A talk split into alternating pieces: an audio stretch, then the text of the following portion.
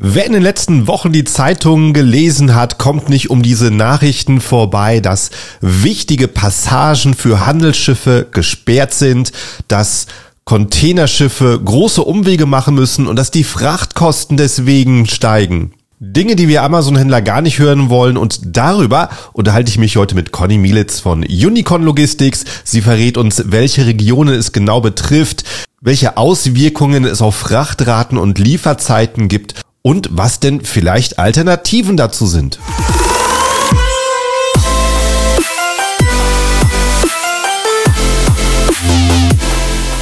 Und hallo, liebe Zuhörer, willkommen zu einer neuen Episode mit einem bekannten Gesicht. Hi, Conny, wie geht's dir?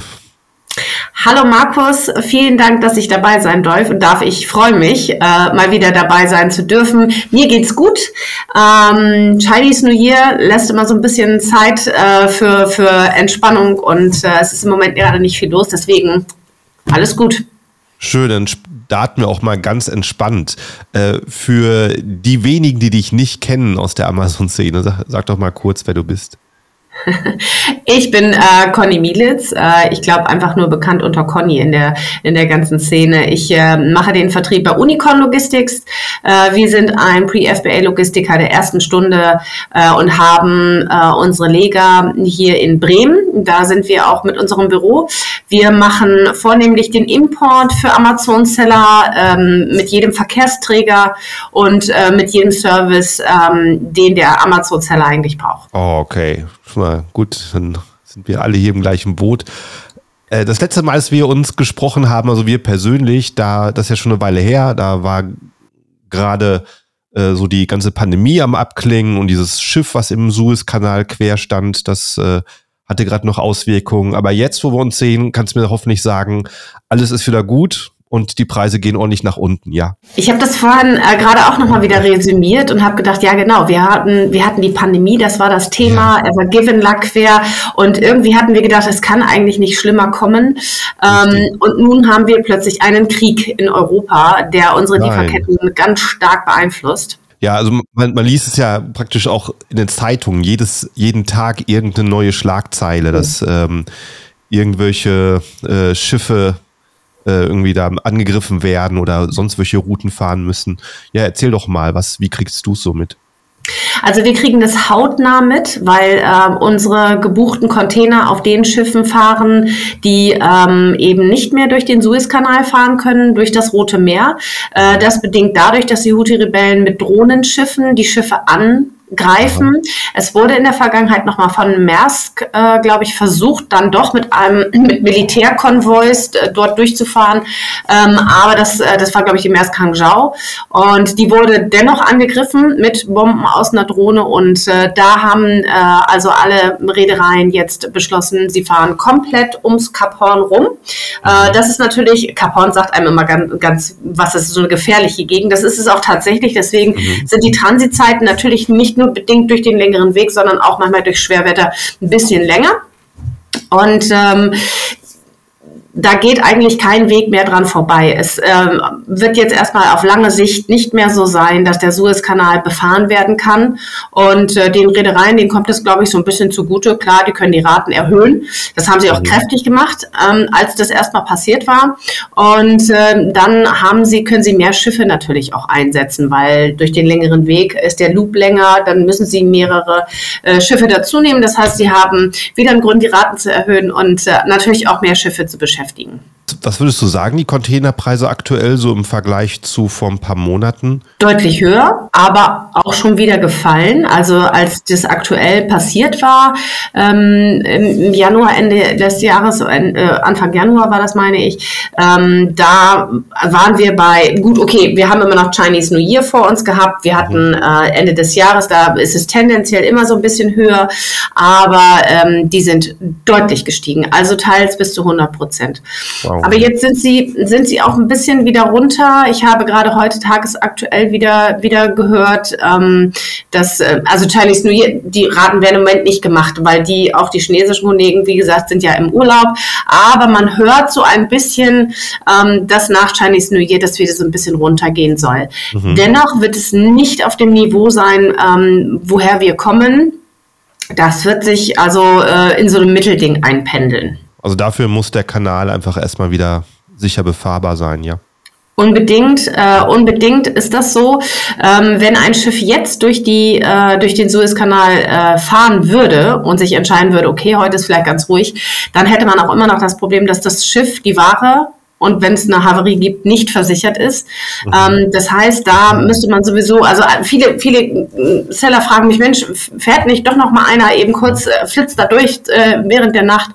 Ähm, sicherlich würde der Kapitän, also die letzte Entscheidung war immer der Kapitän, aber ähm, dann bedeutet das für die Seller, Achtung, die Ware ist nicht versichert und äh, wenn da was passiert, eben auch mit der Ever Given, wenn eine Haverie passiert durch Besch Bombenbeschuss oder sonst irgendwas, äh, muss der Seller dafür zahlen. Okay. Das ja. ist vielen gar nicht klar. Aber ähm, diese Transportversicherung ist eben nicht nur für irgendwelche Schäden an der Ware, sondern vor allem dass man beteiligt ist an einer Havarie, egal wie viel, äh, wenn man Ware auf diesem Schiff hat, dann ja. muss man eben mit, mit äh, bezahlen. Und das sind keine kleinen Beträge. Das wäre natürlich eine Schocknachricht, wenn man denkt, man hat eine Transportversicherung und wird dann hinterher das Gegenteil. Also deswegen ist es immer wichtig, eine Transportversicherung abzuschließen, wenn es eben auch normal läuft, weil es kann natürlich auch bei den normalen Routen was passieren. Äh, das Thema ähm, ist vielen gar nicht bewusst, dass sie eben, äh, eben auch das Schiff mitversichern. Und jetzt mal die Mehrkosten abgesehen, was für ein zeitlicher Unterschied ist das denn jetzt, wenn ich einen Container aus China haben möchte? Also es sind schon zehn Tage Unterschied, die man äh, einrechnen muss. Es, äh, wir, wir als Unicorn bieten jetzt ja nun zwei Services an. Es gibt einmal den A-Service. Äh, das bedeutet, dass das Schiff zum einen nicht so viele Häfen anfährt in China, dadurch schneller ist und äh, aber auch mit Priorität gebucht werden kann. Ähm, und äh, der braucht 39 Tage. Von den Mainports, so Shenzhen, Ningbo, Shanghai, ähm, sind es 39 Tage. Der ganz normale B-Service, der ganz normale Seefrachtbereich, der läuft schon mittlerweile 50 Tage. Also das ist schon ein Unterschied. Mhm. Das muss man ganz klar sagen. Und ich glaube auch, ähm, das ist ein, ein, ganz wichtig, dass die Seller dahin gucken, ähm, was das für ihre Ware bedeutet. Ne? Also wenn man äh, vielleicht auf Out of Stock äh, geht und sagt sich, okay, ich spare das Geld, ich nehme lieber den B-Service bitte mit einberechnen. Das sind 50 Tage, die die Ware rein auf dem Wasser ist. Dann ist sie noch nicht abgeladen oder noch nicht mhm. aufgeladen. Da muss man auch immer noch ein paar Tage dazu rechnen. Äh, also das sollte man schon irgendwo im Blick behalten, dass es jetzt deutlich länger dauert als vorher. Und ähm, man kann das Schiff natürlich auch als Lagerfläche nutzen. Also es ist nicht alles immer schlecht, ne? sondern es kann, ist ja auch gut, äh, wenn man eben keine Eile hat. Äh, dann mhm. sagt man sich, okay, zehn Tage mehr lagerfreie Zeit. So kann man es ja auch sehen. Und äh, es ist nur eben eine Kalkulationsfrage. Ne? Wenn ich mein, mein äh, äh, Produkt eben die kostentechnisch abchecke, das kann man eben auch so sehen. Wahrscheinlich in der Realität hat es immer jeder eilig. Ne? Ich kenne keinen Händler, äh, der, der sagt, ähm, es ist nicht so eilig mit dem, mit der Lieferung. Wahrscheinlich ist bei jedem, dass die Leute so bis zum, also genau planen für, bis wann reicht meine Ware und dann auch erst bestellen, wenn es dann wirklich sein muss. Zumindest die Masse. Wahrscheinlich gibt es auch den einen oder anderen, der äh, gerne bevor, ähm, gerne einen Vorrat hat, ja. Also ich, ich bin ja schon ganz lange jetzt in der Amazon-Seller-Welt äh, unterwegs und predige das seit meinem ersten Tag, äh, wo, ich, wo ich mit den äh, Sellern zusammenarbeiten darf. Und ich habe in einigen Köpfen schon erreicht, dass nämlich genau das passiert, was ich immer sage, nutzt dieses Schiff auch als Lagerplatz. Mhm. Und deswegen ist der B-Service doch in manchen, in manchen, bei manchen Produkten macht das einfach Sinn. Und mhm. äh, da haben wir, es ist wirklich durchwachsen. Natürlich klar jetzt auch äh, vor, vor irgendwelchen ähm, Chinese New Year Geschichten oder eben anderen Feiertagen oder irgendwelchen Aktionstagen auf Amazon, da werden immer alle ganz hektisch und sagen, okay, A-Service, natürlich, sofort. Aber ähm, es passt auch zu anderen Produkten, der B-Service. Ja. Okay, muss man so immer mal durchrechnen und genau. vor allen Dingen ähm, lange im Voraus planen, dann kann man das auch machen. Unbedingt, ja, genau. Und das muss man natürlich an allen Seiten machen. Man muss das auch mit dem Hersteller planen, mhm. denn der muss das ja produzieren und äh, muss dann im besten Fall den, dem Logistiker vor Ort eigentlich auch schon äh, früh genug Bescheid sagen. Nächste Woche, Donnerstag, ist die Ware fertig, dass man eben schon mal Plätze buchen kann, wenn es der A-Service sein soll. Ähm, wie gesagt, da, das wird mit Priorität gebucht. Und was denn so deine Einschätzung vom Konflikt überhaupt, wenn sich jetzt Israel mit äh, den, ähm, den ähm, Gazastreifen und wer da alles äh, involviert ist, äh, plötzlich einigen sollte und da plötzlich ruhig wird. Ähm, ist das auch eine gute Nachricht für den Suezkanal oder ist das einfach ein neuer Konflikt mit diesen äh, Houthi-Rebellen, der da losgetreten wurde? Ich betrachte das ganz sicher als einen neuen Konflikt. Äh, ich mhm. glaube, Israel und der Gazastreifen hat da erstmal so, hat vielleicht den Anstoß gegeben zu sagen, mhm. okay, ähm, wir können jetzt hier alle mal irgendwie äh, wie verrückt äh, spielen. Ähm, aber ich betrachte das differenziert. Ich glaube nicht, dass wenn die sich einigen, dass die Houthi-Rebellen im äh, Jemen und äh, der Iran wird, unterstützt das ja auch stark, mhm. ähm, dass die halt einfach sagen, hurra, dann hören wir auf damit. Die haben jetzt natürlich gemerkt, dass sie Einfluss auf unsere Lieferketten damit haben. Ja, ja. Und ähm, auf der anderen Seite lassen die Reedereien sich davon eben nicht großartig erschrecken äh, und sagen, gut, dann fahren wir halt außen rum. Aber natürlich, wir sind da verletzlich, weil wir gewöhnt sind, die Lieferketten so schmal wie möglich und so schnell wie möglich eben auch äh, durchzutakten. Mhm. Und ich kann mir vorstellen, dass sie jetzt eben auf den Geschmack gekommen sind und sagen, das Spielchen, das machen wir sowieso weiter, egal ob äh, Israel sich mit Gaza einigt. Äh, achso, ja, fürs und, und Was man natürlich auch noch ein bisschen, bisschen betrachten muss, ist eben, diese, dieses Rote Meer ist eben auch ähm, natürlich im, im Osten, äh, im Südosten, ja, im Osten, wo eben auch Dubai ist und, und diese ganzen anderen Geschichten.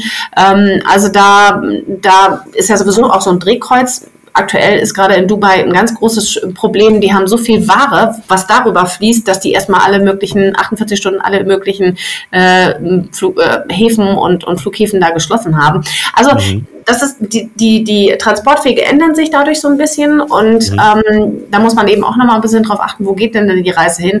Aber das wird noch eine Weile so weitergehen. Ja. Ja, ist auch ein Ding, so eine, ist auch wirklich so eine Achilles, ähm, sehen, so eine Achillesferse. Ne? So ein äh, wichtiger Kanal für die Warenwirtschaft und ja. links und rechts so ein Pulverfass, ähm, was da angrenzt. Naja, äh, vor allem auch für Ägypten ja. ist das wichtig, ne? weil Ägypten ja, ja nur die ganzen ähm, äh, Gebühren für bekommt, äh, die, wo das, wo das eben äh, durchgeht. Aha. Die haben ja maßgeblich daran äh, gebaut, an dem Suezkanal. Ja. Und ich kann mir vorstellen, dass die sich das auch nicht mehr so lange gefallen lassen. Ja. Äh, nur haben die nicht die Mittel, eben zu sagen, halt, stopp. Ne? Also da, auch da ist wieder eine Schwierigkeit dann. Ja, schon sehr heimtückisch mit diesem äh, Seedrohnen. Ja. Ähm, ja, so einen langen Kanal, den kann man ja gar nicht dermaßen schützen. Vor allem nee. äh, Frachtschiffe sind auch so ein langsames, riesiges Ziel. Richtig. Das, äh, geht ja kaum einfacher, da Schaden anzurichten. Also die Fregatte Hessen ist jetzt aus Deutschland ja gestartet und ähm, mit anderen Ländern ähm, patrouillieren die jetzt im Roten Meer. Mhm. Und es gab die Idee, eben äh, diese Schiffe im Konvoi durch zu, zu ähm, manövrieren, das heißt ja. vorne und hinten, und, aber seitlich geht eigentlich kaum, weil da ist ja. der Platz nicht da. Ähm, aber dennoch hat sich die Marine dazu entschlossen, das nicht zu tun, ja. weil es dennoch aus der Luft beschossen werden kann. Und äh, am einfachsten ist es, drumherum zu fahren. Ich äh, hatte vor ein paar Monaten noch gelesen, dass die Eisenbahnstrecken, äh, dass da mehr investiert wird, aber die haben sicherlich nicht äh, für so einen Fall jetzt gerade gerechnet. Ne? Wahrscheinlich ähm, haben sie ein bisschen mehr Kapazität, aber weit nicht äh, eine Kapazität, die den Bedarf deckt. Ja, gehen die, ähm, merkst du, dass die Preise für Eisenbahn und Luftfracht auch nach oben gehen? Also ähm, Thema äh, Luftfracht, ähm, das ist ein Phänomen im Moment. Da haben wir wirklich tagesaktuelle äh, Ratenschwankungen, die wirklich von 3 Dollar bis 10 Dollar gehen. Das ist ganz merkwürdig. Das wäre jetzt vor Chinese New Year so. Heute, wie gesagt, habe ich äh, dadurch, dass äh, China Urlaub hat, noch keine Raten bekommen. Ähm, das ist meines Erachtens soweit im Rahmen. Da äh, gibt es mal hoch, ne? Und je nachdem, wenn ein großer äh, Verlader verlädt dann und du da noch mit drauf willst, muss man eben noch mal ein bisschen mehr Geld ausgeben. Aber das hält sich eigentlich im Rahmen.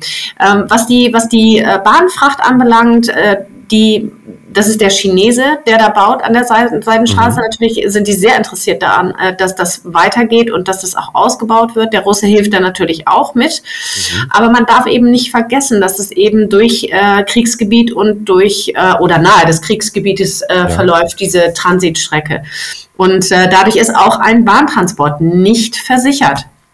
Das ah, heißt, wenn ich Goldbarren importiere und äh, die Ukraine verschießt mal irgendwo irgendwelche Gleisanlagen kaputt, ähm, das ist schon passiert, ne? Äh, dass die in Russland irgendwo auch einen Gegenangriff gemacht haben und die Gleisanlagen kaputt, dann kann der Zug nicht mehr weiterfahren und die Ware ist verloren. Deswegen mhm. muss man sich da eben auch immer überlegen, ist da dieses Transportmittel wirklich die richtige Wahl für mein Produkt, wenn ich mhm. es nicht versichern kann. Wenn ich zum Beispiel irgendwelche Low-Budget-Produkte importiere und die sind dann verloren, dann ist es nicht so schlimm. Ist es wirklich ein hochpreisiges ähm, Produkt, dann muss man wirklich überlegen, mache ich das über die Bahn, zumal die auch deutlich teurer ist als äh, der Seefrachtverkehr. Ja. Er ist natürlich schneller. Okay, d'accord, das sind zehn Tage, die dann womöglich schneller da sind. Aber man darf eben auch nicht vergessen, es gibt in diesen Ländern, wo das durchfährt, gibt es immer wieder Konflikte. Und äh, selbst hier in Hamburg im Maschen, wenn da irgendwie der China-Zug ankommt, gibt es dann auch immer wieder irgendwelche äh, Themen mit der Abladung. Also ähm, will sagen, es kann sein, dass es zehn Tage schneller sind. Aber es kann eben auch sein, dass ein Zug mal eben äh, entweder irgendwo in Polen in Maler stehen bleibt oder eben bei uns hier. Und äh, dann sind mal schon zwei, drei Tage, die dann eben noch add-on sind. Und dann sind wir nachher bei einem Unterschied von fünf Tagen für deutlich mehr, äh, für deutlich mehr Geld und mit einem deutlich höheren Risiko. Ähm, wo wir gerade noch über Chinese New Year sprechen, äh, gesprochen haben. Ähm, was äh, ähm, was ist denn, äh, wie merkst du es denn regelmäßig? Was ist so die typische Zeit, wo Fabriken wirklich Pause machen?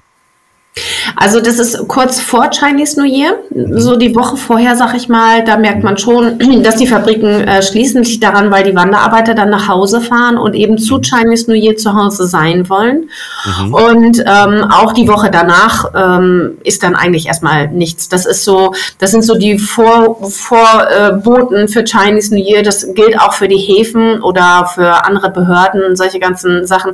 Ich würde mal so sagen, so manchmal zehn bis ja, sieben Tage vor Chinese New Year äh, kriegen wir die ersten Aus, die, die ersten äh, Eindrücke davon äh, ab. Und machen die im Regelfall alles dicht? Oder ist dann, sind dann vielleicht so Vertriebler und Leute, die halt vielleicht auch den Transport organisieren, noch erreichbar? Oder ist dann Nein, nein, da ist eigentlich auch, auch was unsere Kollegen anbelangt. Wir haben ja nun, ich glaube, acht Niederlassungen in Asien. Ähm, die sind alle nicht da. Und ich finde, man muss das auch respektieren. Ne? Äh, natürlich kann man die über WeChat immer noch mal äh, nebenbei irgendwie versuchen zu erreichen. Ja. Äh, das machen wir aber grundsätzlich, versuchen wir das zu vermeiden, weil eh nichts beschleunigt werden kann, weil die Häfen eben auch zu sind oder da wird mhm. eben auch nicht wirklich viel gearbeitet. Und äh, das ist eine Sache, die wir unseren Kollegen einfach ähm, da den Respekt entgegenbringen und sagen, du hast jetzt einmal im Jahr deinen Urlaub und ähm, dann lassen wir dich auch in Ruhe. Ja. Ah ja, natürlich, klar, die Häfen, die sind natürlich auch zu. Aber ähm, ist da ein Unterschied in der Dauer bei den Häfen wie im Vergleich zu den Fabriken? Ja, ja, da ist, da ist schon ein Unterschied. Ich habe jetzt die, äh, den Schedule nicht. Ich habe eigentlich einen gehabt, äh, der, der sagte irgendwie ab äh, zweiten oder dritten, das ist ein bisschen unterschiedlich, von welchem Hafen man spricht, ne, Xiamen oder, oder Yantian oder sowas, dass die eben nochmal, da, dass da nochmal das letzte Schiff abfährt und dann erstmal äh, eine Woche oder zehn Tage gar nicht mehr. Das ist, äh, das ist tatsächlich so, ja. Mhm. Das ist schon äh, so weltweit so ein Phänomen. Ich wüsste jetzt kein anderes Land, die so ausgiebig ähm, ihre Verherrlichkeiten haben. Und auf der anderen Seite, ich glaube, in China ist acht Tage Mindesturlaub gesetzlich. Mhm, ist ja sehr, ja. sehr wenig. Ja. Und äh, gleichzeitig äh, schließen die aber wirklich alle. Das ist schon, äh, schon, ihnen schon wichtig, das New Year zu feiern. Ja, und das sieht man daran, genau. Und ich finde es auch interessant, dass sowas möglich ist. Ich meine, äh, China hat, ich weiß nicht, was für eine Bevölkerungsdichte. Und mhm. ähm, dass man dann einfach so sagt, so schnips, jetzt haben alle Urlaub und alle fahren nach Hause zu Mama und Papa oder Tante, Onkel, was weiß ich, Kinder, was es da noch so gibt und möchten gemeinsam fahren. Ich finde es toll, dass sowas möglich ist. Ja. Was da für eine Logistik hintersteckt allein, ne? Denn die ganzen, die wollen ja alle nach Hause fahren und äh, die Bahnen und Flugzeuge und was es da noch so alles gibt, die sind dann proppevoll. Oh ja, das kann ich mir glauben. Das, äh, da muss man auch gut vor, ähm, vorplanen. Ja. ja. Aber wahrscheinlich, ja, wahrscheinlich so gibt es halt wahrscheinlich trotzdem Industrien, wo weitergearbeitet wird. Ne? Mir fällt jetzt keine ein, aber ich, ähm, ich müsste das äh, meine Kollegen auch einfach mal fragen. Es hat mich auch mal interessiert, wie so die Infrastruktur ähm, ja. dann funktioniert, weil der ähm, S-Bahn-Fahrer, der hat ja eigentlich auch frei. Na, der möchte ja auch nach Hause fahren. Wie, ja. wie das so ist, das äh, wollte ich meine Kollegen immer noch mal fragen. Mache ich und beim nächsten Podcast kann ich dir das mal erzählen. Okay, genau. Ja, ich meine, äh, es gibt, ich meine, allein sowas in den Fabriken, äh, wer mit Metall arbeitet, so Gussöfen, die dürfen ja nicht ja. kalt werden. Die müssen ja mhm. äh, jeden Tag im Jahr äh, beheizt werden. Ja, wahrscheinlich gibt es so ein paar arme Leute, die dann ähm, das losgezogen haben und dann ganz alleine sind in der Fabrik, ja. wo sonst 20.000 Mann arbeiten oder so. Ja. Mhm. Also diese, diese Fabriken, die sind sowieso so interessant, wenn es eben, ich habe da mir, ich bin, ja, ich kenne ja auch einen Sebastian Herz sehr gerne, äh, sehr, sehr gut und der, wenn er über solche Sourcing-Firmen immer oder mhm. Herstellern da äh, Videos schickt und auch ich mhm. habe natürlich von meinen Kollegen schon Videos bekommen. Es ist unfassbar, wie viele Menschen in einer Fabrik arbeiten. Aha. Und ähm, das läuft doch alles in einer Spur. Also da sagt nicht einer, oh, ich habe jetzt keinen Bock mehr oder ich stelle mich in die Ecke und rauche erstmal eine. Das gibt's da nicht. Ähm, also das ist schon faszinierend. Das ist ein, ein anderes Land, definitiv. Ja gut, zum Thema, ähm, ja, zum Thema Versand. Ähm, aus, aus welchen Ländern äh, merkst du denn gerade so diese Verzögerung? Also sicherlich einmal China, ist es auch Indien?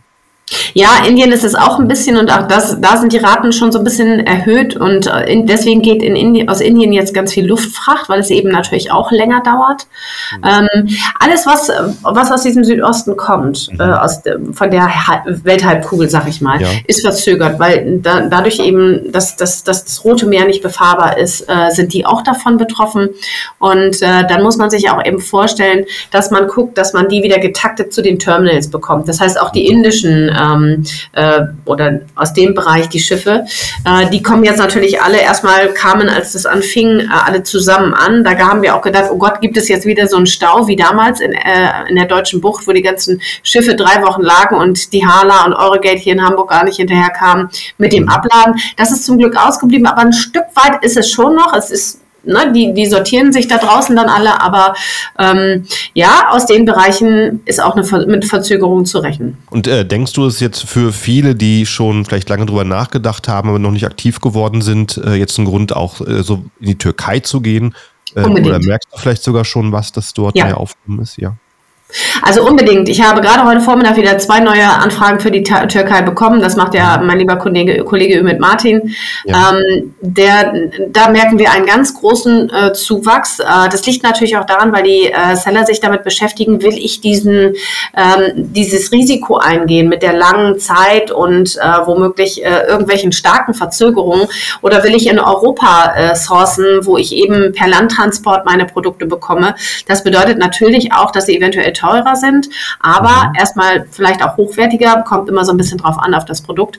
Aber ähm, die Türkei wird ganz viel nachgefragt. Die kommt auch richtig mit Macht, kommt die Türkei in unseren Markt. Mhm.